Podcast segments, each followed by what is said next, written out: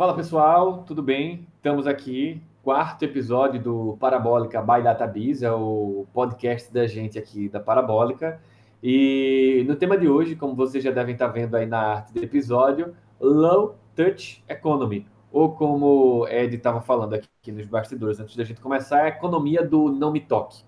E aí, para a gente falar, e antes de introduzir o episódio, a gente teve uma. A gente teve. Eu convidei três pessoas que eu tenho uma baita de uma admiração. Uma delas a gente está o tempo todo interagindo, a outra um pouquinho menos, e a outra a gente se vê com uma certa regularidade.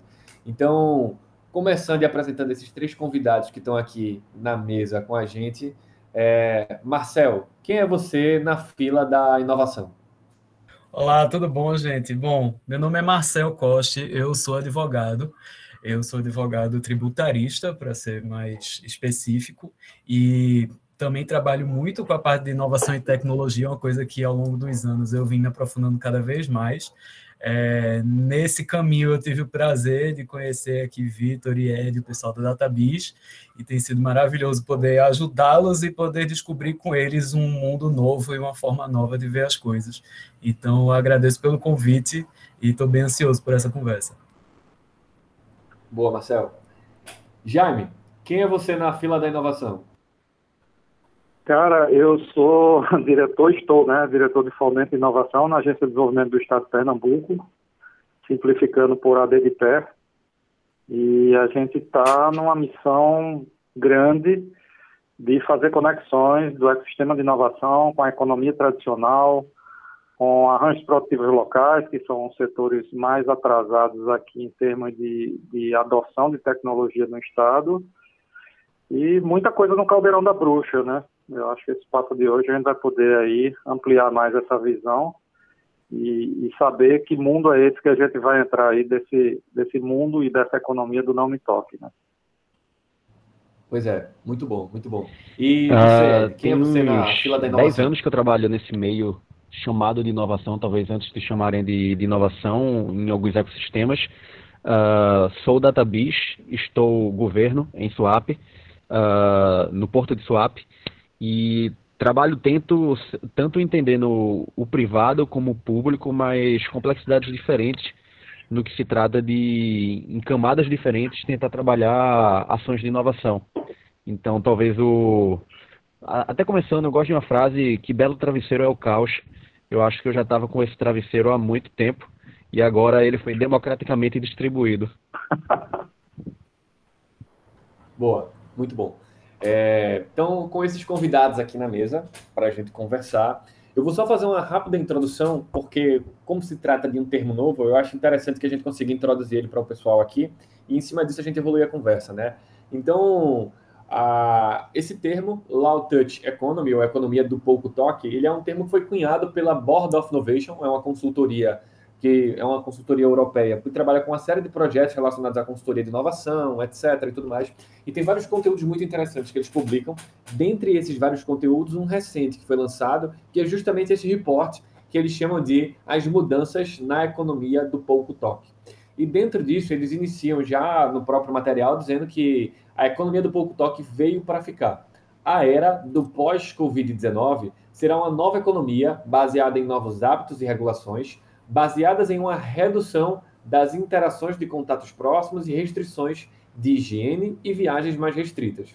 Essa ruptura vai mudar como comemos, trabalhamos, nos exercitamos, gerenciamos nossa saúde, socializamos e aproveitamos nosso tempo livre de uma maneira até então sem precedentes.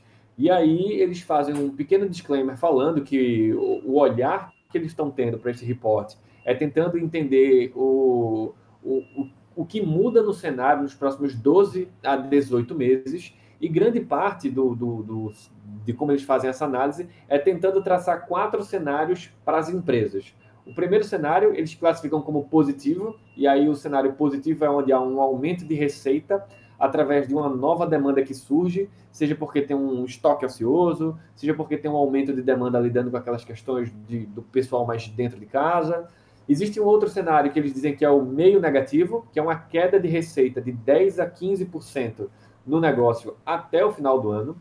Existe um outro cenário que eles chamam de severo, onde dentro desse severo eles classificam uma queda de receita entre 15% a 50% até o final do ano, e tem um outro que é o catastrófico, onde dentro desse catastrófico eles falam de uma queda de mais de 50% de receita até o final do ano. Em cima disso, tem uma matriz, vale a pena olhar depois, a gente disponibiliza no link do podcast esse reporte para vocês darem uma olhada. Dentro desse contexto, eles falam que existem três pequenos momentos, né? Existe o um momento de uma estratégia para lidar com a defesa, ou seja, sobreviver, e aí eles olham para de zero a três semanas. Depois é fazer a mitigação de meio tempo, onde eles falam de três a seis semanas. E depois, de fato, é pensamento de longo prazo. E aí, o longo prazo deles, em contextos de incerteza e emergência, acreditem, a gente está falando de seis semanas. É mais ou menos nesse cenário que eles estão olhando. E aí, falando de um mundo vai ser diferente, ou em busca de algo positivo, ah, uma das coisas que eles começam falando é sobre regras e políticas que estarão sendo experimentadas o tempo todo. E aí eles falam de fronteiras limitadas, restrições de viagens, requisitos de higiene e proteção de grupos, de grupos vulneráveis. E a gente tem percebido globalmente que tem mudanças acontecendo de um lado para o outro. E falam também sobre novos hábitos e comportamentos que vêm para ficar como trabalho remoto, equilíbrio entre trabalho e vida pessoal, a saúde da gente cada vez mais digitalizada e mudanças na economia de uma maneira radical. Então, para começar de uma maneira bem aberta, eu queria ouvir de vocês, Marcel, Jaime, Ed, uh, quais foram as primeiras impressões que vocês tiveram quando vocês leram e ouviram o termo economia do pouco toque? Bom, Vitor, é, para mim foi interessante é, ver que foi dado uma nomenclatura né, a um movimento que a gente estava vendo acontecer. Porque é tudo que a gente sente e que a gente ouve falar é que a gente está passando por essas medidas de, de isolamento e tendo que se adaptar a elas. E o mais doloroso, o mais difícil é não saber quando é que elas vão acabar. Né? E não saber qual é o mundo que a gente vai encontrar depois que isso finalmente acabar.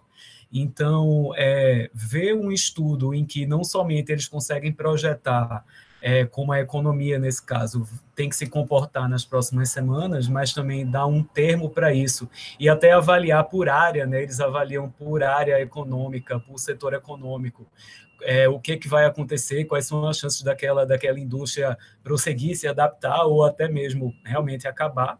Então foi bem interessante e me chamou muita atenção assim o que eles falam sobre a indústria de turismo, de eventos, de beleza, de varejo, tudo que depende de aglomeração de pessoas, de viagem de pessoas, de experiências físicas, né? Então, é, coisas que obviamente a gente já estava pensando, mas ver isso consolidado de uma forma tão boa como foi feita nesse estudo, é, abriu bastante a minha cabeça, me deixou bastante pensativo.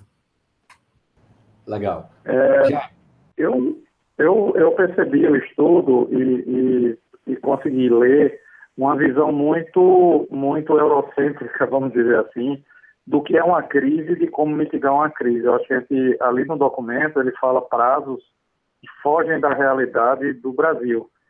Só para vocês terem uma ideia, a gente rodou uma pesquisa do dia 20 ao dia 30 para medir o impacto sobre os, o comércio, serviço e indústria aqui no estado de Pernambuco. É, o que aconteceu foi que a gente detectou um impacto de 75%, ou seja, catastrófico, em 60% dos negócios.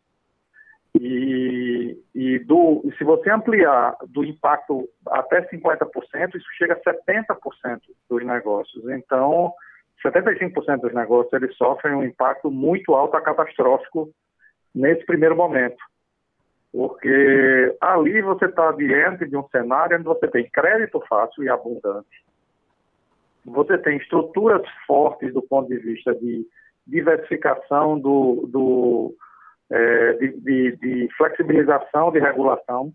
Então, assim, esses países são liberais, então eles têm uma capacidade de, de liberação do, do, da sua regulação muito mais rápida do que a nossa. E, por exemplo, aqui existe muito questionamento no Estado sobre por que o Estado não pode conceder isenção de ICMS, o Imposto sobre Circulação é, de Bens e Serviços. É, simplesmente porque existe um órgão federal chamado CONFAI, que ele reúne todas as fazendas estaduais e diz o que cada um pode ou não pode fazer. Então, nenhum Estado hoje, mesmo sendo altamente impactado por essa crise, pode tomar uma medida, por exemplo, de isentar o ICMS sobre um determinado produto, por exemplo, hospitalar nós continuamos cobrando 18% de ICMS sobre bens e produtos que estão sendo usados no combate à Covid, como camas hospitalares, como equipamentos, tudo continua incidindo imposto.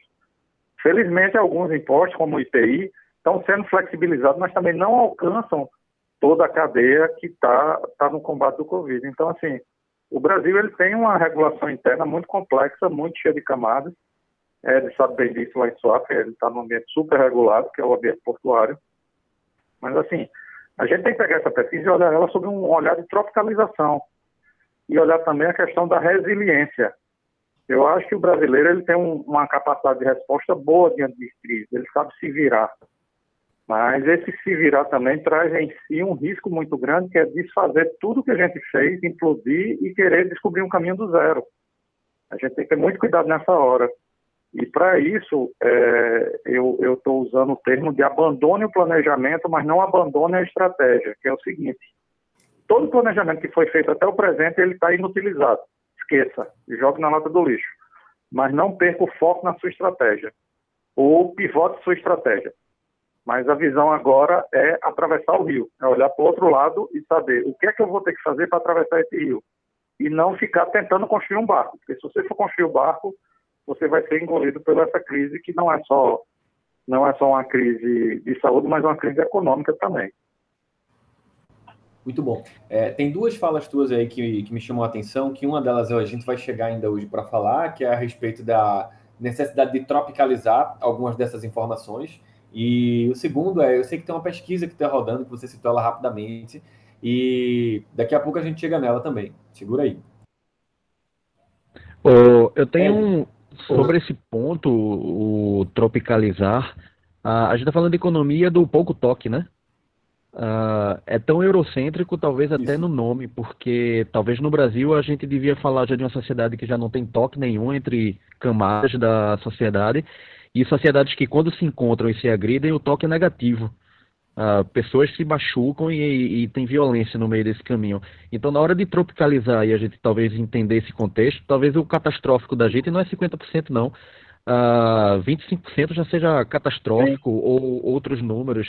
Então, uh, é, feito nota de prova em faculdade, vamos normalizar as contas e colocar talvez num contexto brasileiro que talvez a gente desenhe outros cenários para um Brasil de verdade, porque distanciamento na prática, a gente já teve outros tipos de inovação do ponto de vista de distanciamento há muito tempo. E aí talvez o, o pouco toque europeu, a, a turma lá funciona, mas quando o europeu, há 500 anos atrás, veio tocar o índio brasileiro, esse toque não deu muito certo não. A gente já é, testou pandemia lá atrás, epidemia lá atrás. Quantos índios não sobreviveram para contar essa história? É, e falando, falando justamente nisso que tu estava comentando de, de pouco toque e tropicalizar as coisas, a, a gente está hoje no dia 25, considerando que fazem que a gente está na quarta semana, no dia que a gente está gravando aqui agora o episódio. É, e tecnicamente existem algumas informações que falam que o capital de giro das empresas no Brasil é de 28 dias em média. Então, ou seja, a gente está a três dias do fim do capital de giro das empresas. E aí, é, Marcel pode falar com o tributário que é o que é que tu tem sentido de movimentações das empresas tentando se adaptar? E Jaime, eu queria saber também do teu lado, num primeiro momento, é, o, que é que, o que é que você tem sentido de, tá, essas são as iniciativas que a gente tem feito como governo, ou essas são as iniciativas que a gente tem notado que a economia tem reagido, e o que é que vocês têm notado de mudança? É, eu posso falar, na verdade, Vitor, não só da parte tributária, mas eu posso dar um depoimento do meu escritório como um todo, o Marcel Pinheiro Advogados, porque a gente atua também na parte trabalhista e na parte contratual. E essas três áreas são as que estão tendo maior demanda por parte dos nossos clientes, e isso não só a gente, mas a advocacia como um todo. Então, na verdade, nesse período de quarentena, o nosso trabalho aumentou até bastante, bastante mesmo. É, na parte tributária, o que a gente tem visto é, primeiro, uma dificuldade de entender qual é a direção que o governo federal, estadual, municipal ele vai tomar. Lógico que é muito difícil você ter qualquer tipo de preparo para lidar com uma crise dessa, a gente sabe a dificuldade da gestão, é, mas ao mesmo tempo a gente também é, sofreu com diversas medidas que iam saindo ao longo dos dias e uma, uma ia mudando a outra, e você tinha uma diretiva de um lado e outra não. Na parte tributária especificamente, as empresas elas estão realmente buscando a isenção ou pelo menos o prorrogamento do, dos tributos, né, o adiamento do pagamento. Isso tem acontecido até por meio de decisões judiciais, é uma coisa que está acontecendo já em vários estados brasileiros. Você tem liminares que possibilitaram que empresas deixassem de, de, pagar, na verdade, adiassem o pagamento de tributos e até de parcelamentos, o que é uma coisa que, enquanto é, estudioso, entre aspas, da administração pública, ou enquanto pessoa que lida com isso diariamente, eu discordo até dessa intervenção do judiciário, eu entendo que você acaba quebrando a isonomia quando você permite que uma empresa adie o pagamento do tributo, mas outras não, né, uma política que tem que partir realmente do executivo, mas ao mesmo tempo, como advogado, eu entendo que a gente tem que ir atrás para garantir a sobrevivência das empresas, e muitas dessas medidas foram tomadas é, vinculando o adiamento do pagamento à manutenção dos empregos naquela empresa, ou à manutenção dos pagamentos aos fornecedores da empresa. Então, pelo menos, houve uma sensibilidade dos juízes, da maioria deles, de vincular essa, esse adiamento a um benefício social, né, ainda ainda que somente dentro do, do microcosmo ali daquela empresa.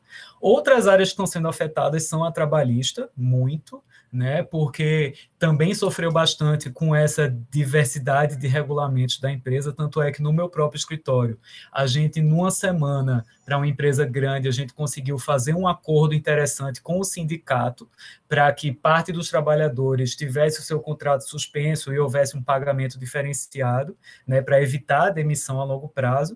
E na semana seguinte, o governo liberou a medida provisória que dizia que a suspensão teria o, o, o valor dos salários em parte pago pelo governo. Então, no final das contas, até o cliente, depois ele conseguiu é, remendar esse acordo, mas a princípio é, isso não foi nem tão interessante para a empresa. O trabalhista, então, ele está passando por essa fase de é, negociação de contratos e, e, e, dificuldade com trabalhadores. Uma outra coisa que aconteceu agora essa semana foi que essa medida provisória que eu falei, que suspendeu, é, possibilitou a suspensão dos contratos com o governo pagando esse valor, houve uma decisão do Supremo Tribunal Federal, do ministro Ricardo Lewandowski, é, condicionando para algumas categorias, algumas situações, essa suspensão a uma aprovação dos sindicatos. E aí, o que, é que a gente viu na prática? Os sindicatos que estavam bastante defasados por conta da proibição de, de, de cobrança de contribuição sindical, é, vincularam o aceite dos acordos, alguns deles, né, vincularam o aceite do, dos acordos ao pagamento dessas contribuições anteriores ou algum tipo de benefício para o sindicato. Então, você já começa, né? É, isso é a tropicalização também das medidas legislativas. Então, você acaba por dificultar também um acordo entre empresa, funcionários e sindicatos. Então, o pessoal do trabalhista também está nesse fogo cruzado. E, por fim, é, o pessoal do contratual, né? A gente atende, por exemplo, clientes que são lojas de shopping e eles estão tentando revisar os aluguéis né, dos contratos, baixar os valores, porque obviamente não está tendo absolutamente nenhum faturamento. Então, dentro do contratual, você tem diversos contratos sendo questionados em termos de força maior, se a pandemia da, do coronavírus seria considerada uma força maior que interrompesse os contratos ou não, ou pelo menos uma renegociação de parcelas. Isso desde clientes pequenos até uma notícia agora esses dias que as lojas americanas, né, um dos maiores varejos do Brasil, está adiando o prazo de pagamento de fornecedores né? O que deixa bastante questionável se isso é uma medida para a saúde financeira da empresa ou somente aproveitar, né, no momento em que está todo mundo mal e a empresa se sobressair. Então falta um pouquinho de pensamento coletivo também para alguns players maiores. Em bastante resumo é isso. É, retomando aí, retomando o ponto que a gente estava falando lá, é, o Sebrae também, o Sebrae Nacional rodou uma pesquisa e no extrato Pernambuco é, 68% do, dos empresários que responderam essa pesquisa fecham em até três meses no cenário atual. Desses 68%, 40% só aguentam um mês, 40% só aguentam um mês. E 60% precisam de empréstimos. Isso corrobora a pesquisa que nós rodamos também, que foi uma pesquisa junto com a FEComércio, com o FIEP, com o governo, com a DDPE, é, entes privados, BNB, BNDES, que 76% apontaram que o que precisa nesse momento é liberação de crédito. Que, novamente, naquela pesquisa que, naquele paper que foi, que é o, o centro dessa discussão, né, do low cost economy, é a questão do, do, do, da disponibilidade de crédito que existe no mundo. O formato brasileiro é muito engessado da aquisição desse crédito. O pessoal estava me contando, o pessoal da indústria me contando a dificuldade de acessar os gerentes para eles aceitarem as certidões sendo fotografadas e mandadas por celular. Que nos bancos digitais, como no Nubank, como, como esses bancos que surgiram agora, é, o, o, o Inter, todos eles aceitam a documentação fotografada. Ele queria, não, ele precisa da autenticação, o cartório está fechado. Como é que ele autentica? É, então, assim, eles não estão tendo acesso ao crédito tradicional. Isso é uma oportunidade para a fintech mas eu não vejo eu não vejo uma resposta rápida nesse sentido. Eu continuo vendo ainda o pessoal tentando sobreviver nessa nessa primeira nessa primeira pancada que a gente levou, mas é uma pancada que causa um dano estrutural na nossa economia e que vai perdurar durante meses. Então a gente tem que pensar para frente. E dentro desse cenário que está posto aí, o que a gente pode ver é que novos negócios e novos produtos nascem também. Da mesma forma que apontaram que 76% precisam de liberação de crédito, 70% e 60% disseram que precisavam se reinventar, de certa maneira, ou seja, inventar novos produtos e inventar a forma de comercializar esses produtos.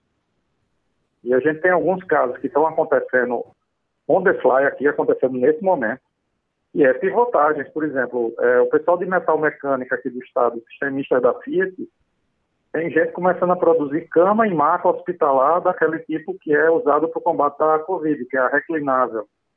É, o polo de confecções, é, o, o, o, polo de confecções aqui do estado está virando a, a, chave de produzir roupa, que nesse momento vai sofrer um impacto de quase 80%, pelo que a gente viu no mundo, para produzir máscaras. Então você veja, eles viraram a chave da noite para o dia e se adaptaram e estão rodando. Então, duas coisas que a gente viu é isso, eles estão mantendo a estratégia, eles não, eles não, eles não perderam o foco, que é atravessar o rio, mas o planejamento de fazer roupa foi abandonado. Então eles estão mudando todo o miolo do ponto A ao ponto B, em vez de ser uma reta, agora virou uma coisa sinuosa. Um dia é uma coisa, um dia é outra outra. Então a, a capacidade de adaptação dessas empresas é fundamental para poder elas conseguirem, conseguirem passar dessa primeira fase para poder enfrentar o que vem à frente, que também é um cenário difícil. É, é, isso que a gente tem que ver, como é que eles vão se reinserir nessa nova economia. Vai ser uma, vão se reinserir bem ou vão ter dificuldades de adaptação? Ed, é, eu acho que tem um guarda-chuva também pelo qual tu pode olhar, falando pelo contexto de swap, que eu queria entender, que é, bem, a gente tem um, um, um fantasma que aconteceu, acho que pelo menos durante a primeira semana, que era um baita de um perigo de desabastecimento e a gente tentando lidar com essa rede de dizer, não, gente, não precisa entrar em pânico, não vai ser desabastecido, é, não precisa entrar nessa pilha tão grande. E eu imagino que olhando para a inovação, é, quando você fala em inovação dentro de swap, também fica essa coisa de, tá, mas e aí, como é que inovação pode ajudar a swap, ou o que é que inovação tem proposto nesse sentido para tentar lidar com esse desespero gerado? É, eu acho que no primeiro momento, momento zero aí do tempo, não era uma crise de desabastecimento, mas uma crise de pânico, paralisia, de primeiro não entender o que está acontecendo, nem, nem tendo ainda na primeira semana de quarentena a gente falando o que é esse novo normal, o que é esse pós-normal. Só que é complicado pra caramba falar de inovação nesse tempo que está agora, porque uh, quantos já não faziam inovação em tempos normais? Para agora a gente está falando de arruma, não é nem que arruma tempo para fazer inovação, mas tem a cabeça para fazer inovação. E aí já no primeiro diagnóstico, depois que passa ah, duas semanas lá que o coração deu uma paralisada né, das indústrias e a turma começa a voltar para raciocinar, ah, essa semana a gente começa a conversar com algumas indústrias porque elas voltaram do desse quase coma rápido e a gente começa a conversar e algumas indústrias decidindo fazer inovação porque caiu a ficha que tem gente que trabalhava na indústria, que está em casa agora em home office, e o pessoal está vendo La Casa de Papel em Netflix. E que agora meu funcionário tem tempo gasto e desperdiçado, mas talvez já assistia a mesma série antes, só que agora talvez falta método. Como é que você vai botar essa turma? A gente talvez precisa fazer agora um streaming de inovação para casa das pessoas que estão lá uh, supostamente sem fazer nada, mas talvez já não fazia nada na indústria do ponto de vista de inovação. Então, uh, botar elas do zero mais um agora, não é que é mais fácil, uh, mas óbvio que tem uma oportunidade nesse negócio. Mas só vai conseguir com quem saiu da paralisia de não entender a questão de tempo uh, e começar, na verdade, a absorver método. Se já não fazia antes, agora é mais complicado ainda. Uh, esse podcast está sendo publicado quando? A gente está hoje no dia 24 da quarentena, 9 de abril, mas a gente deve estar tá lançando ele na quinta-feira que vem, dia 16. Pronto. Quinta-feira que vem é igual a quinta-feira hoje. Não, o, tempo é o mesmo, no final das contas. Ah, o problema do. A gente está falando no futuro, né? Daqui do passado, mas o presente é o mesmo. Quinta-feira que vem vai ter muita gente parada do mesmo jeito, esperando vir uma mensagem de um Deus superior dizendo que o mundo vai voltar, não é nem ao normal, porque não vai voltar ao normal, mas que vai voltar daqui dois meses. Eu acho que tem muita gente otimista de que as coisas voltam daqui dois meses. Uh, se não se preparar para, na verdade, já agora, já estar tá praticando o que é que daqui dois meses, se não voltar, devia estar tá fazendo, eu acho que estão perdendo tempo.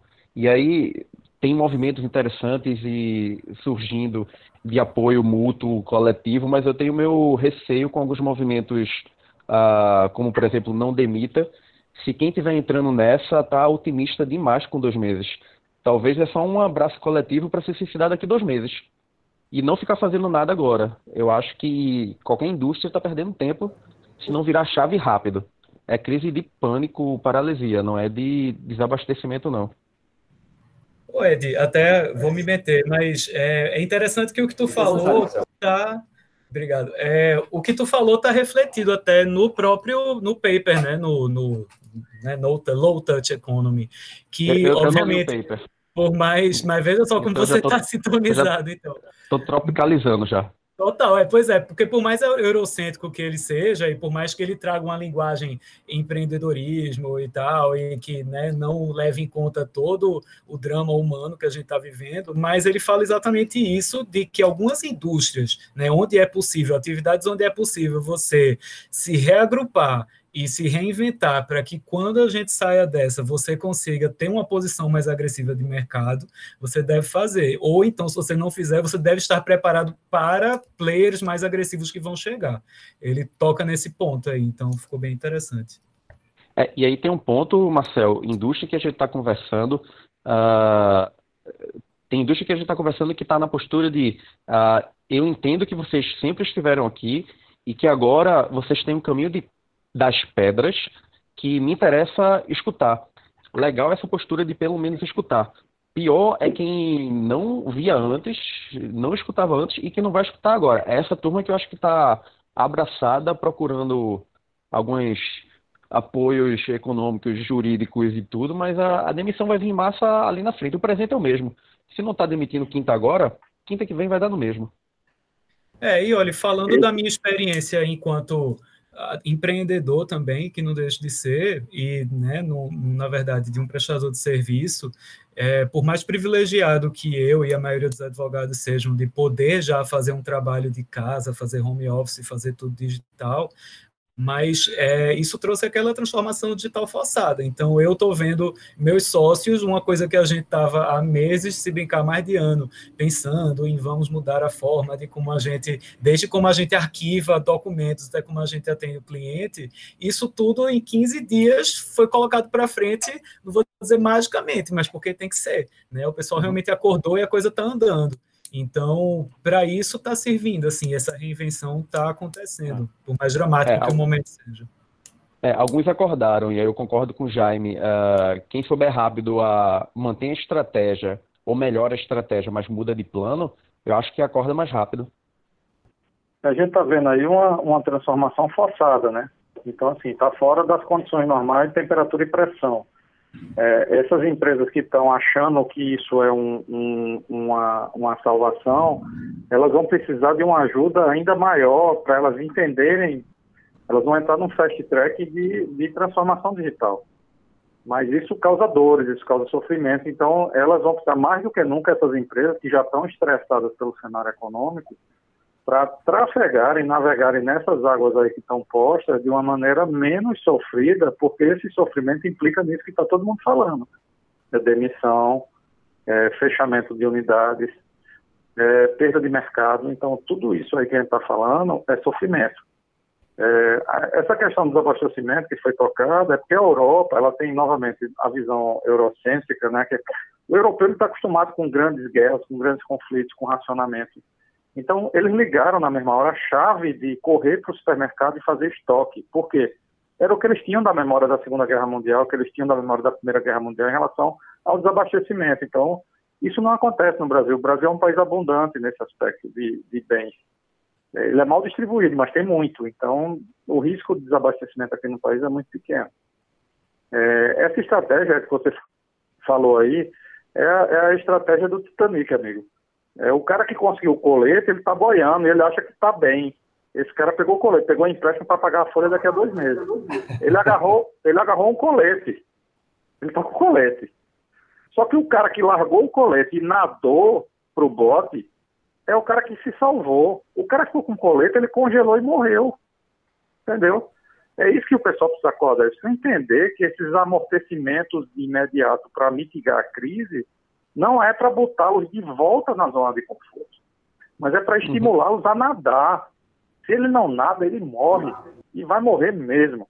Então, assim, hoje a gente abraça o caminho da transformação para uma nova economia de uma maneira minimamente é, estruturada, ou seja, visando atravessar o rio, né, ou seja, olhar para o outro lado, né, alcançar o bote, ou o cara que se agarrar com a. Com, com... Tem muita gente, eu concordo, eu vi na pesquisa, tem muita gente que assim, não tem o que fazer.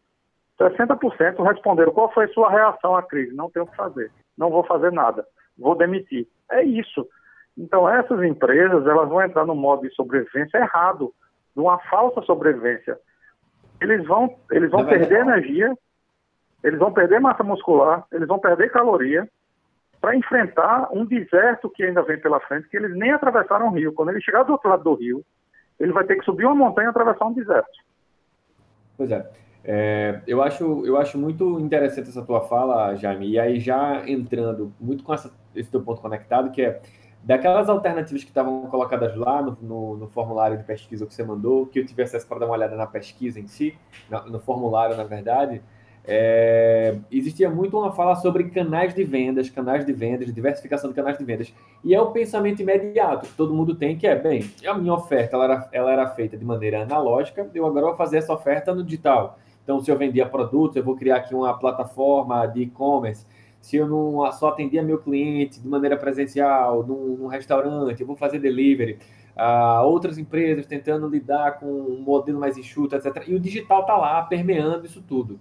E, e tem algo que eu tenho achado interessante e, e tenho percebido que é tem existido algumas experimentações, principalmente em alguns países mais autoritários ou com algum modelo menos, menos aberto com relação à sua transparência, e eles têm usado de algumas ações um pouco mais robustas para poder estar tá monitorando isso tudo de maneira digital, né? E aí, na mesma medida, a gente também tem alguns experimentos aqui no Brasil de tentativas de lidar com o isolamento aqui de maneira mais restrita. Então, por exemplo, eu vou trazer aqui para a mesa e eu queria ouvir quais são as impressões de vocês sobre duas coisas. De um lado, a gente tem na China, por exemplo, aplicativos tipo iFood, aplicativos de delivery de comida, monitorando a temperatura do, do, do entregador para de fato entender se essa pessoa está ou não com algum tipo de variação de temperatura que pode dar a entender que ela já está tendo primeiros sintomas de contaminação. E na contramão daqui, a gente vem com a tecnologia, como por exemplo a Inloco, que tem ganhado um certo destaque aqui recentemente, porque está ajudando a fazer com a tecnologia de geolocalização deles um monitoramento para ver se o isolamento está sendo respeitado ou não. E aí eu queria saber de vocês o seguinte: até que ponto vale a pena a gente, em nome dessa, desse respeitar o isolamento, abrir mão de alguns direitos e privilégios. Eu queria até entender, tu falando a nível de Estado, uh, obviamente você está olhando para um aspecto de desenvolvimento econômico, falando como a D de pé, mas assim, como é que tu percebe essa confusão de esses isolamentos, afrouxamentos e botar tecnologia no meio disso? É, a gente tem aí dois cenários distintos. Né? Você tem um cenário de democracia chinesa, né, que é, é como, é, como é chamado, onde o Estado tem poderes, é, eu diria, eu diria extraconstitucionais sobre o cidadão. Os países ocidentais eles têm uma, um regime onde a Constituição preserva o cidadão. Nesses países com um regime mais fechado, você tem uma, uma, uma visão de conjunto não do indivíduo, mas eu penso na coletividade. Eu ia falar termo de ficção científica, mas deixa para lá. Eles são, eles são mais para os Borges, entendeu? Eles são mais Borges, eles são uma coletividade.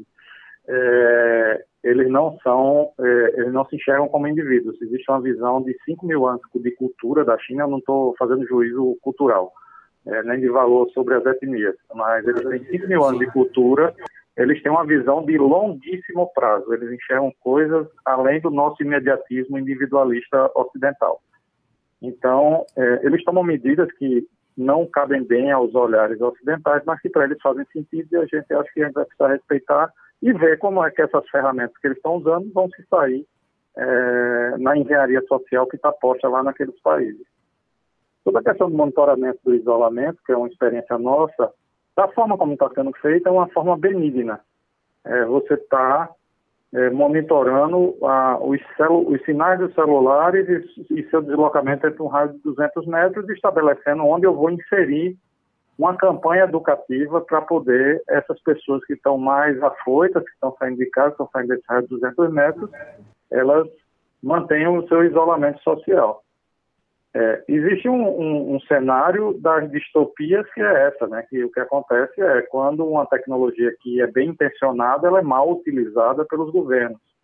Isso é uma coisa que a gente vai ter que ficar muito atento, até do ponto de vista da, da, da, da jurisprudência que vai ser construída durante esse período, né? Que já tem muita coisa sendo mudada, todo dia está um MP, todo dia você tem uma emenda, tem alguma coisa.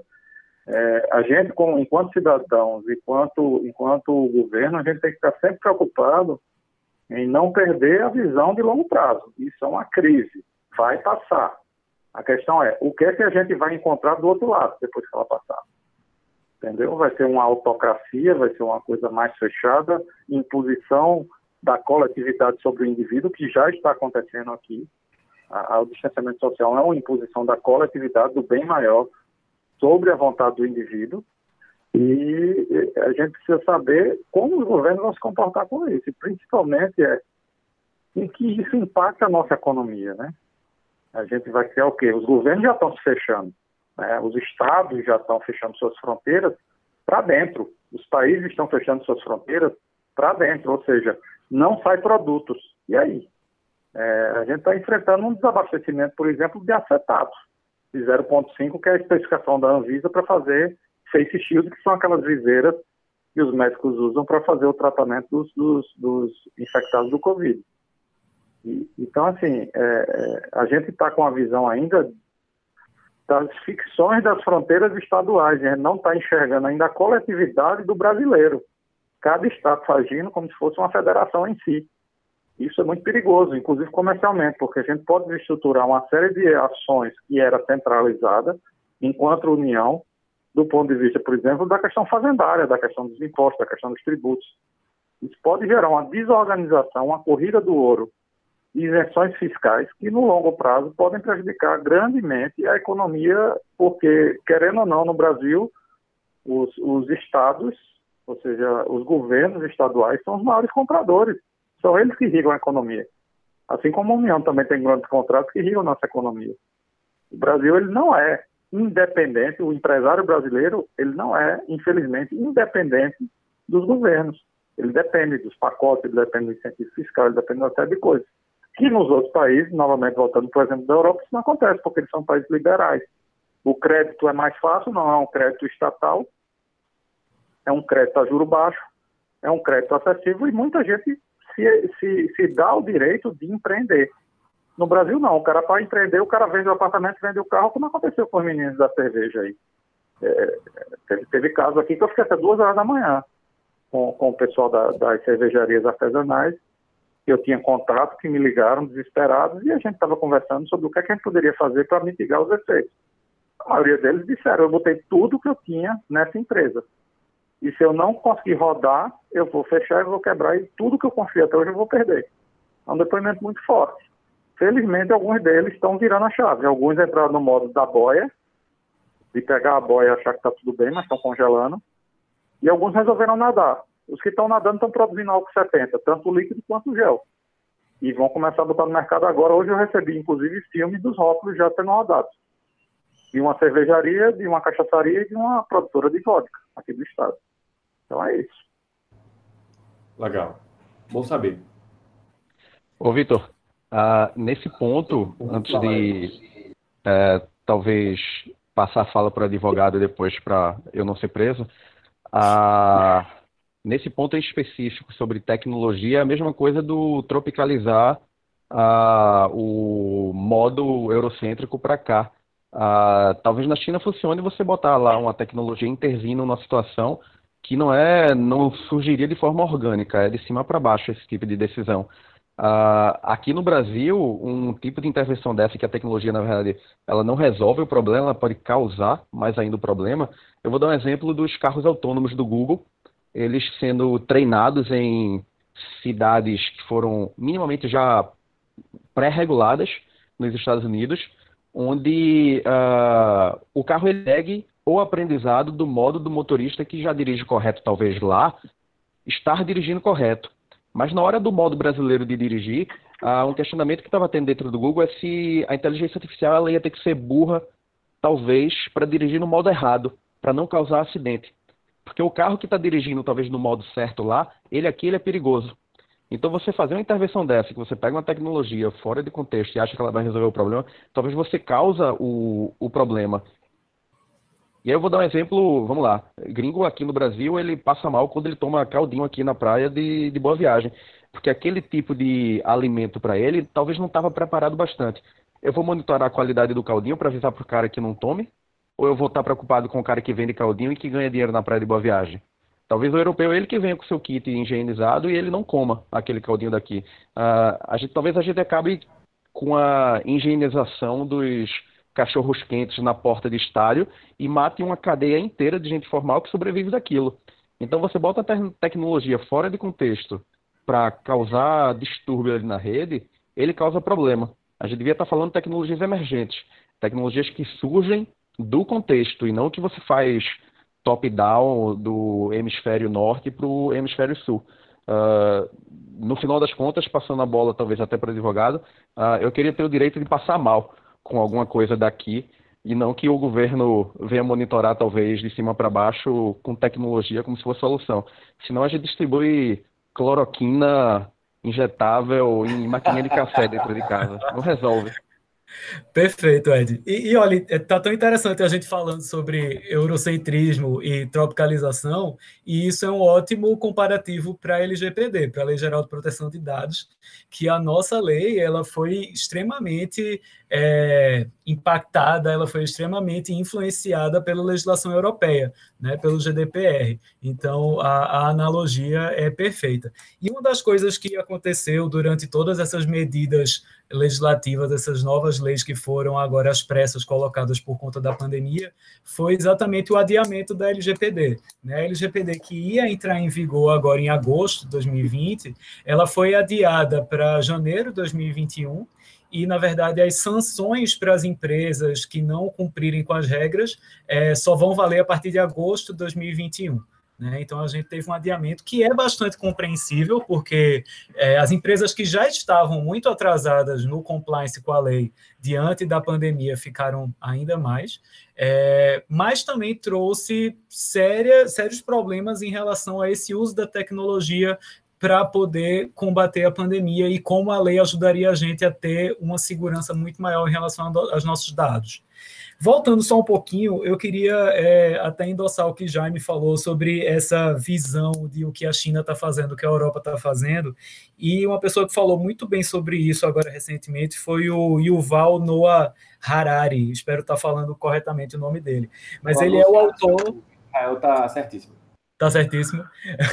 Ele é o autor do Sapiens e do Homo Deus, que o Sapiens foi até Vitor que me indicou há um tempo atrás e, e, realmente é uma leitura excelente. E ele escreveu um artigo no, no, Financial Times, agora em 20 de março, falando que a gente, enquanto humanidade, a gente ia sair dessa crise com duas escolhas. A primeira escolha é entre uma vigilância totalitária do Estado ou o empoderamento do cidadão por meio dos dados a segunda escolha que ele fala é entre o isolamento nacionalista e a solidariedade global. Então, Jaime, não sei se você leu esse artigo, mas você tocou nos dois pontos na sua, na sua fala, foi muito interessante. Mas a primeira escolha é o que é o que está aqui no que a gente está falando.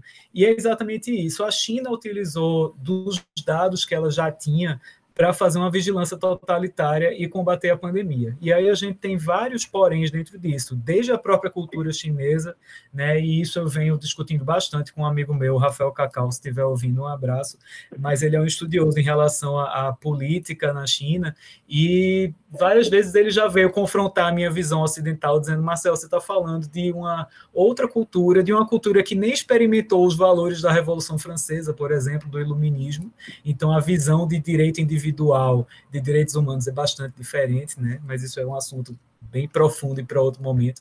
Mas que, e hoje, além disso, ela tem uma cultura extremamente digital. Você não tem praticamente, por exemplo, é, moeda corrente em papel na China, né, para fazer pagamento. Então, você tem uma população toda dentro de um sistema operacional que é o WeChat, porque lá o sistema operacional é o próprio WeChat, não é Android, não é iOS, está tudo dentro do, do, danado do WeChat.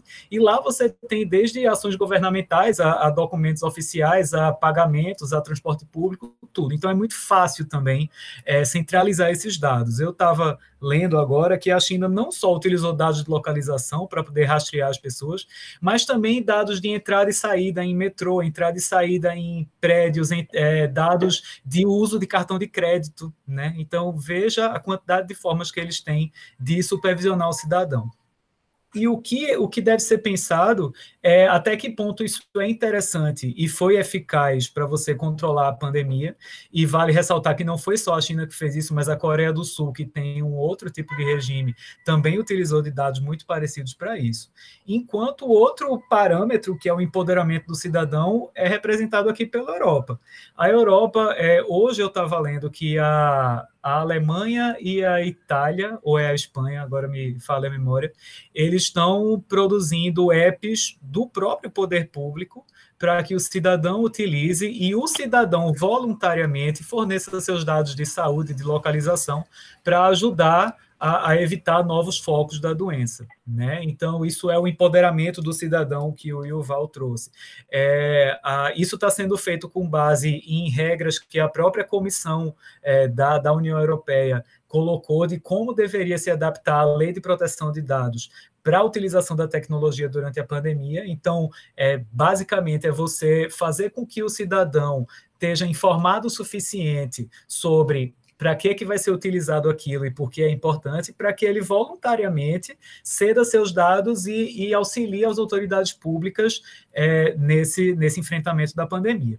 Isso, se a gente tivesse com a LGPD em vigor no Brasil, seria basicamente o que a gente teria aqui seria uma, um modo de informar a população de para que aqueles dados são necessários, qual é a finalidade, quem é que é o responsável por salvaguardar aqueles dados e ele voluntariamente ceder aqueles dados. Obviamente, é uma, tropic, uma tropicalização muito grosseira, né, de níveis educacionais e, e, e, inclusão digital que a gente não tem, mas que seria necessário nessa nova, nessa, nessa utilização. E um ponto importante também é que a, a LGPD ela traz é, exceções que poderiam ser aplicáveis ao que a gente está vivendo hoje como por exemplo, você tem uma exceção de uso de dados sem a necessidade de consentimento direto, se isso for feito para resguardar a saúde e o bem-estar físico das pessoas. Também você tem uma outra possibilidade de utilização para fins de segurança nacional, que pode ser invocado ou não, dependendo da interpretação. Mas é, um ponto importante que a gente não vai ter no uso desses dados é o que a gente chama de accountability é você ter as pessoas sendo responsáveis por aquilo que está sendo feito e você ter medidas de fiscalização. É isso que a LGPD traria, com a Autoridade Nacional de Dados, com o Ministério Público, com o PROCON, com associações civis, com diversas entidades que fiscalizam a aplicação da lei, o uso dos dados, a correta anonimização dos dados, a segurança, a criptografia, proibição de compartilhamento com terceiros. Então, a gente vai ter um uso que pode ser que seja totalmente benéfico e dentro do que é esperado de privacidade, mas a gente não pode garantir que isso vai acontecer. A gente não pode garantir nem dentro da esfera pública e nem dentro da esfera privada, seja em loco, seja operadoras de telefonia que estão também compactuando é, e fornecendo dados a, a, por exemplo, o Estado de São Paulo, a própria União Federal, é, seja através do, de outras empresas que estão fazendo esse uso também. A gente tem que ter boa fé com, essa, com esses entes, mas a gente tem também que ter formas de fiscalizar e meios de que isso seja acessível para os órgãos fiscalizadores e para os próprios cidadãos, que no final das contas são os titulares dos dados e têm o direito pela LGPD de fiscalizar esses dados. Né? Então, é esse cenário que a gente está enfrentando. Massa. Eu fiz a, a, acho que vocês abordaram muito bem, muito além, inclusive, porque a gente tem passado por uma situação recente aqui de, num nível macro, né, a, por um enorme desconhecimento ainda, não só a nível de regulação, de direitos, e, e por todo esse contexto de choque cultural que há entre os dois lados, a, tem acontecido alguns equívocos de interpretações em relação a esses isolamentos e esses usos dessas tecnologias para fazer o um monitoramento disso, né? Então, eu achei bem rico a fala de vocês. E avançando para o próximo tópico, e já entrando de fato no, no final do episódio, é, num olhar de um olhar mais conclusivo. O que é que vocês acham que a gente tem que fazer a partir de agora? Falando que a gente está aqui numa janela de quatro semanas e que essa janela de quatro a seis semanas são essa janela mais de urgência, de emergência, de mitigar o estrago. Achei brilhante a colocação em analogia que já me disse de boia versus bote, sair atravessar do outro lado. Então, o que é que a gente tem que fazer a partir de agora? Ah, numa visão pragmática, num sentido de, ó, ah, tá aqui o olho do furacão tá meio que prestes a, a passar. A gente não está falando do aspecto de saúde, a gente está falando do aspecto de economia. O que, é que a gente faz a partir de agora?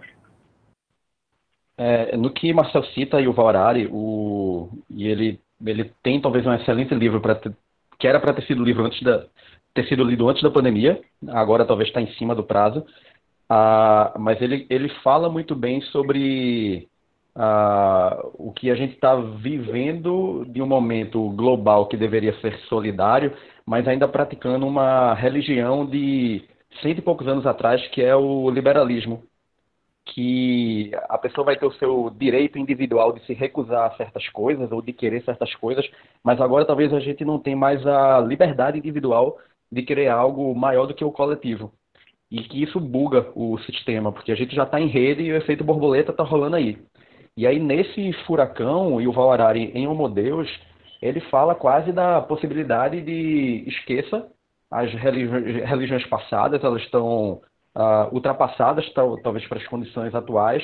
Ele fala muito de tecno-religião, de talvez você precisa, falando de solução né, para o momento, talvez no furacão que as pessoas estão lá, se aparecer o Deus da Polinésia, as pessoas vão errar seguindo aquele Deus. Deveria aparecer talvez um novo Deus que dê a mensagem certa, porque eu não sei se as pessoas vão ter consciência de dados ou de tudo a tempo não, Marcel.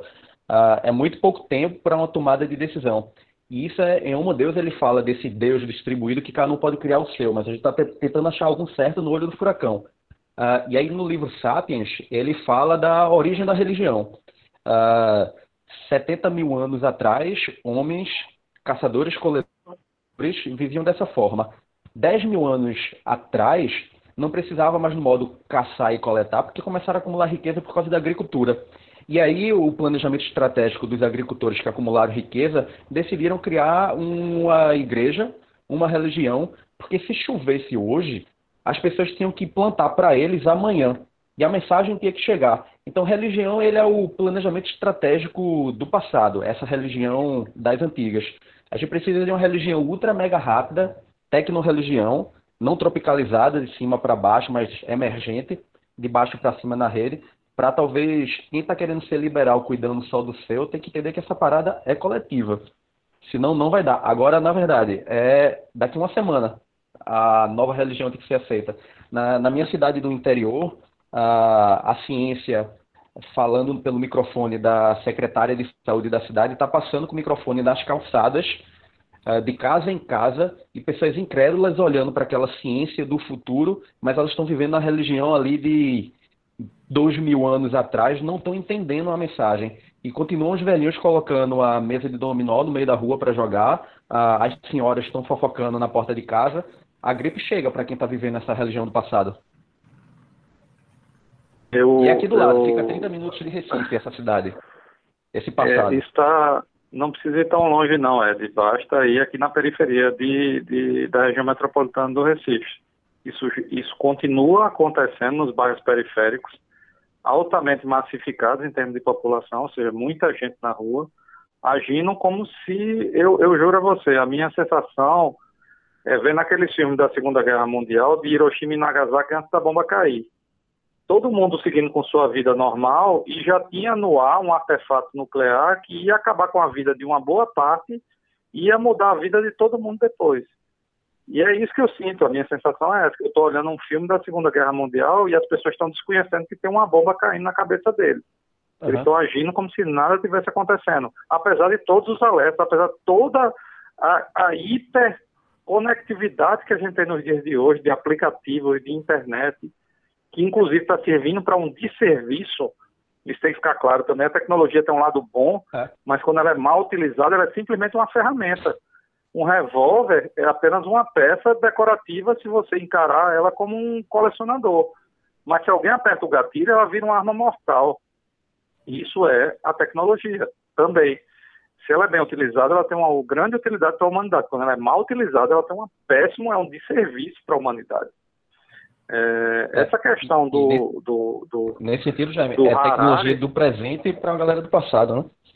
É, não, na verdade, a gente está vendo agora é, o que o paper fala do low touch, não é nenhuma novidade para o oriental. O oriental, quando está gripado, bota máscara. É, o oriental não aperta a mão, ele, ele cumprimenta, ele faz um, uma reverência, ele não se toca. É, isso, isso não veio por acaso. Eu imagino que já deve ter acontecido no passado para eles. Grandes, grandes é, pragas, grandes, grandes populações foram dizimadas. Eles aprenderam. Existe uma memória coletiva do oriental de como se comportar em coletividade. O brasileiro não tem isso. O europeu eu estou muito curioso para ver como é que os Estados Unidos, que é um país ultraliberal do ponto de vista das liberdades individuais, vai, se, vai sair depois dessa crise. É uma grande curiosidade que eu tenho. É, o oriental está adaptado a isso. Ele, ele, é tolerante com essa invasão da sua privacidade, porque ele nem tem muito claramente essa definição do que é coletivo e do que é individual. É uma coisa é uma zona cinza para ele. Aqui a gente cria uma barreira. Não, isso é o meu direito. Eu tenho o direito de sair na rua. É, ele não tem isso. Ele, tem, entende o coletivo. Se se é por um bem maior, se é um bem coletivo, eu vou me submeter, vou submeter minha individualidade à, à vontade de muitos. Isso a gente não tem aqui. Essa questão da tecnorreligião que, que, que é abordada, isso lembra muito a fundação de Asimov.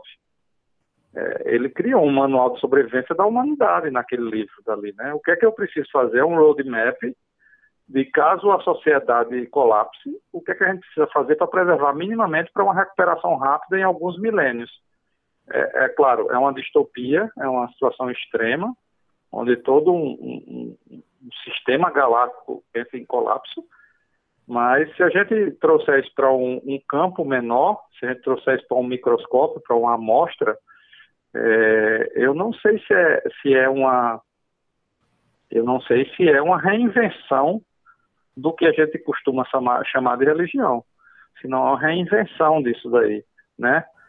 Se ao final das missas, os católicos digam, digam é, saudem o seu vizinho, em vez de abrace o seu vizinho ou aperte a mão do seu vizinho. É, existe uma possibilidade de customização também de tudo o que a gente está vivendo hoje, porque, veja, é, isso não é novidade, a humanidade passou por grandes pragas já. 50% é, da, da, da população dizimada, 60% da população dizimada. Já aconteceu, está tudo lá, está tudo registrado historicamente. O que, é que a gente está tendo hoje? Do mesmo jeito que a gente está no século XII, lá, você tem hoje pessoas negando que a Terra é. Tem gente afirmando que a Terra é plana. E aproveitando da internet, aproveitando dos canais digitais para difundir mentiras, difundir desinformação. Isso é muito sério. Isso é muito sério. Então, assim, é, eu estou muito curioso para ver o que é que a gente vai emergir do outro lado. Eu, nesse momento, como a gente está participando de comitês de crise, a gente está vendo o que tem de melhor nas pessoas, mas também a gente está vendo o que tem de pior das pessoas. Do mesmo jeito que eu vejo pessoas bem intencionadas querendo ajudar, eu vejo pessoas aproveitando é, aquela pessoa se debatendo na água para roubar o, o salva-vida deles, em vez de estimular ele, fazer ele, ele seguir adiante. Então a gente está vendo esses dois cenários, é muito, é muito pesado e, e, falando também desse, dessa nova, nessa nova sociedade, dá um depoimento que é muito difícil trabalhar 12, 14, 16 horas como a gente tem trabalhado nesses dias. Esse é o meu ritmo, esse é o ritmo de várias pessoas. Minha esposa trabalha quase, quase 15, 16 horas por dia, é, porque também está fazendo parte do comitê de crise e a gente está, tá, o, o, organismo não aguenta. É, a gente tem que começar a olhar para as nossas capacidades fisiológicas e físicas também. Esse distanciamento social, ele cria uma perda de eficiência do ponto de vista de criatividade. A gente está usando videoconferências para manter o contato com os nossos familiares, com os nossos amigos. Por quê? Porque isso é fundamental para a criatividade. Isso é que irriga a nossa capacidade de criar. De criar para quem? Para que a gente está criando. E isso para a tecnologia é fundamental. A, a, a, tecnologia ela é resultado da criatividade humana. E, e, a gente não é o contrário. Tem gente que enxerga que a criatividade é para servir a tecnologia. Não. A tecnologia é para servir a criatividade, é para dar asas à imaginação do ser humano. Então a gente tem que pensar e dar uma parada e começar a olhar para dentro também. Quem sou eu? Quais são meus objetivos? O que é que eu quero ser depois dessa pandemia? Eu quero ser um Mad Max? Ou eu quero ser um Star Trek? Entendeu? É assim, é uma coisa muito clara. É, eu vou abraçar a tecnologia como uma coisa positiva que vai impulsionar a humanidade um, um passo além, ou eu vou usar a tecnologia para machucar o meu vizinho, para predar o meu vizinho para derrubar e derrotar ele e entrar numa distopia. É isso que a gente tem que. Eu acho que é uma pergunta válida em termos globais que, é que a gente quer responder. No momento, eu vejo o país se comportando como Mad Max.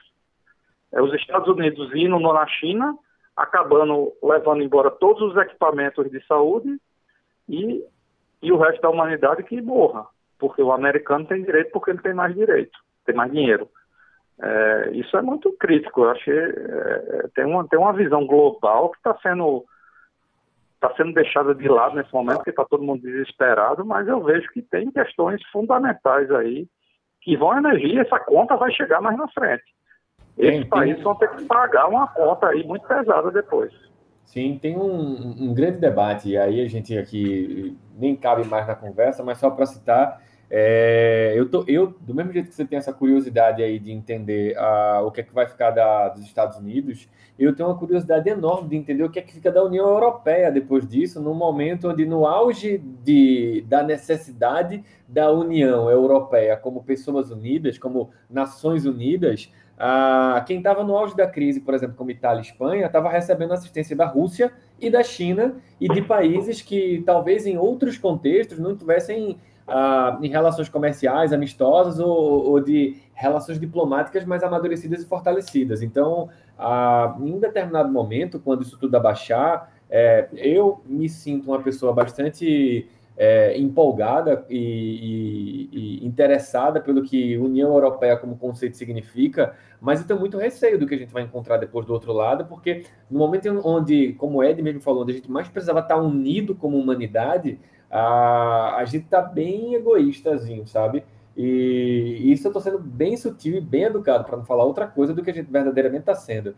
Então, em linhas gerais, é, eu acho que a gente que, que em certa instância, ainda consegue ter algum privilégio de estar tá tendo uma esfera de influência positiva em outros negócios, em outras pessoas, eu acho que a responsabilidade da gente também é dobrada de lembrar o quão que a gente, no sentido de humanidade, de que foi porque a gente esteve junto, esteve junto, é... por que, que a gente deveria estar tá aqui fazendo isso, sabe? Por que, que a gente deveria fazer mais isso? Por que, que a gente precisava mais disso? Hoje saiu um episódio do Parabólica falando sobre inovação em rede. Ontem a gente falando sobre falhas e aprendizados em inovação e a gente entendendo a, o conceito de aprender coletivo. E eu acho que esse era o momento de uma vivência coletiva que a gente devia estar intensivamente trocando aprendizados, ao invés de estar colocando aquela clássica que aqui no Nordeste a gente fala de farinha boa, meu pirão primeiro, sabe? E o que a gente vai encontrar do outro lado, eu também tenho muita curiosidade. Ô, Vitor, eu... uma certeza que eu tenho é que do outro lado a gente ainda vai ter direito, a gente ainda vai ter advogados para alegria ou tristeza de alguns, mas até porque o direito surgiu assim, quando os dois primeiros seres humanos tiveram um problema e alguém foi lá resolver. Então, a partir daí surgiu o direito, não é à toa que a gente tem faculdades ainda com cadeira de direito romano. Mas o que é interessante é uma visão assim não digo só pessoal, uma visão de quem está na profissão, mas e compartilhada com vários colegas advogados, é que essa crise fez com que muitos, tanto muitos advogados se lembrassem do seu papel de é, resolvedor de problemas e de, às vezes, é, diminuidor de ruídos de comunicação, e muitas empresas voltassem realmente a olhar para os seus advogados não como um apagador de incêndio, mas como uma pessoa que pode traduzir o caos e fazer com que as empresas tenham segurança para continuar. E aí, por ser esse profissional que está na ponte entre o privado e o público, né, no meu caso que, que trabalho com um direito empresarial, é, fica o, o apelo para que a gente tenha uma, uma ação mais coordenada realmente das diferentes esferas de governo, por mais difícil que isso seja, né, ainda mais no momento que a gente vive, e infelizmente direito nunca vai ser dissociado de política, é impossível, mas o que a gente precisa é de segurança jurídica, essa é a, a, a chave e é o que as empresas precisam para continuar produzindo, é o que as pessoas precisam para continuar seguindo suas vidas, é saber qual é o direcionamento e o que, e o que esperar, né, e, e com quem contar. Então, isso é uma coisa interessante estar tá acontecendo. O meu sonho realmente particular do que a gente pode é, melhorar depois que isso passar, ou que pelo menos que isso se acalmar, é que a gente volte primeiro a relembrar o papel do Estado dentro da economia e da vida da sociedade. A gente está vendo que ele é mais necessário do que nunca. A gente está vendo que a gente precisa de um Estado forte, o que não quer dizer um Estado interventor, nem um Estado totalitário, mas é um Estado eficiente e que consiga regular de forma correta o mercado e a vida da sociedade e a livre iniciativa. É, o mercado sozinho ele só vai até certo ponto, a livre, a livre iniciativa idem. Né? Então a gente precisa que o bem comum volte a ser o, o tônus e que o Estado passe a novamente ter a, uma importância fundamental.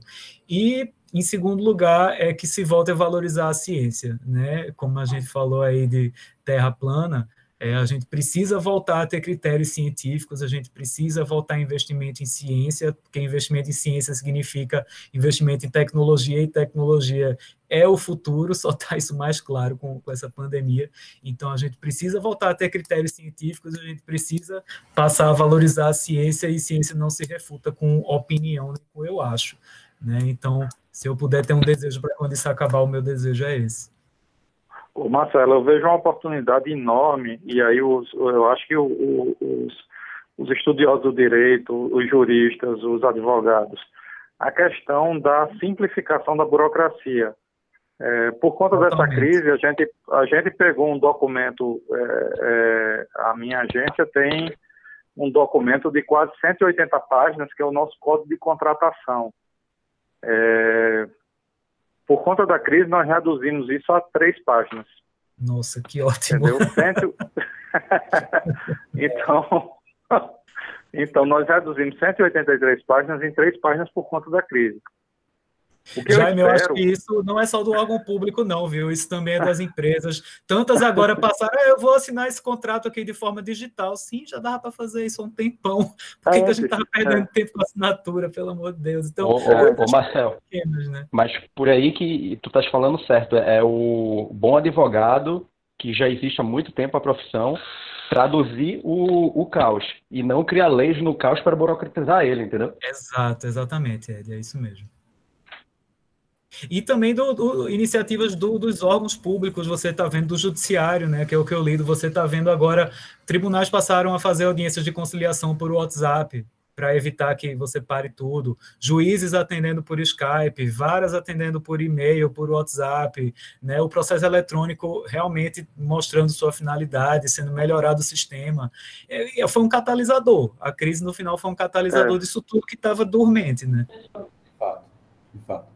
Não, estava é... dormente ou, ou, as instituições estavam tão seguras, tão dentro de uma zona de conforto, que mesmo com as ferramentas à disposição, é feita aquela questão de Ford. Né? Se eu tivesse ouvido as pessoas, eu tinha feito um cavalo correr mais rápido, mas eu construí um carro. É, é um pouco por aí. A ferramenta para construir o carro já existia, mas as pessoas pediam cavalos, as instituições querem continuar montadas em cavalos. Eu acho que a crise vai dar uma, uma oportunidade, e aí eu não digo que é uma, é uma mudança de chave, não virou a chave ainda, acho que nossa sociedade continua do mesmo jeito. A gente está vivendo um ambiente de incerteza e insegurança no curto e médio prazo. Mas é, eu quero ver o que, é que vai acontecer com toda essa burocracia que a gente criou, teoricamente para proteger o cidadão, mas a gente está vendo que, na verdade, ela protege a corrupção, protege uma forma de você criar uma forma de, de burlar toda essa regulação, porque tudo que é muito rígido quebra. Isso é, uma, isso é da natureza, isso é uma, é, é uma característica da física. Tudo que é inflexível quebra, é quebrável. As coisas flexíveis é que aguentam pancada de um lado e do outro. E é isso que a gente está vendo, tanto nas empresas quanto no, no, no, nas legislações. As legislações estão precisando flexibilizar para poder se adaptar à realidade, porque antes elas impunham a, a sua lógica interna à realidade. E pela primeira vez a gente está vendo a realidade se impor sobre a burocracia, sobre as leis.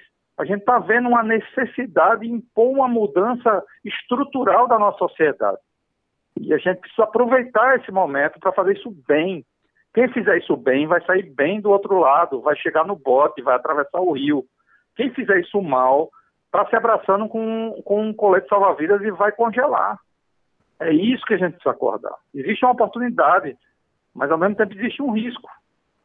Vamos saber o que a gente vai fazer com isso. Perfeito, Jaime. Eu estou ansioso para fazer parte disso, viu? Eu sou, eu sou otimista, eu sou otimista, Jaime, porque eu acho que isso naturalmente sempre aconteceu, a, a melhoria. É porque como ela está lá no longo prazo, depois desse presente que a gente não está vendo, uh, sempre aconteceu. Não tem nenhum Neandertal hoje atrapalhando o crescimento dos sapiens mas tem talvez alguns sapiens atrapalhando o crescimento da próxima espécie aí que não acredita que a Terra é plana. Acho que naturalmente a gente vai evoluir, mas vai ser na força bruta. É, bem, dito estas últimas mensagens sobre o que fazemos a partir de agora, é, eu queria agradecer Jaime, Ed, Marcel, por vocês estarem aqui. Acho que o episódio terminou ganhando tons ainda mais viajados do que naturalmente ele já ia ter, por se tratar de ser um tema novo, de um repórter que também não é levinho, mas eu acho que foi uma conversa viajada e provocativa o suficiente para render outras conversas também que eu gostaria de falar de ficção científica e inovação aqui, porque foi algo que a gente passeou sem perceber. Mas, gente, brigadíssimo pelo tempo de vocês vamos se falando. E aí, só mandando o um último recado para quem está ouvindo até agora. Semana que vem tem mais um episódio do Parabólica Powered by DataBiz. E a gente se encontra por aí em todas as redes sociais. É só procurar Parabólica e é só procurar DataBiz. E se quiser falar um pouco mais sobre como a gente, a nível de DataBiz, pode ajudar vocês a trafegar durante essa era da economia do pouco toque, economia do não me toque, ou até, como o Jaime muito ricamente falou, né, como não olhar para a boia e sim olhar para o bote, vamos conversar e a gente está aqui para te ajudar, tá bom? Valeu, pessoal. Até mais. Valeu, obrigado, Vitor. Até a próxima. Um abraço. Um abraço para todos. Tchau, tchau.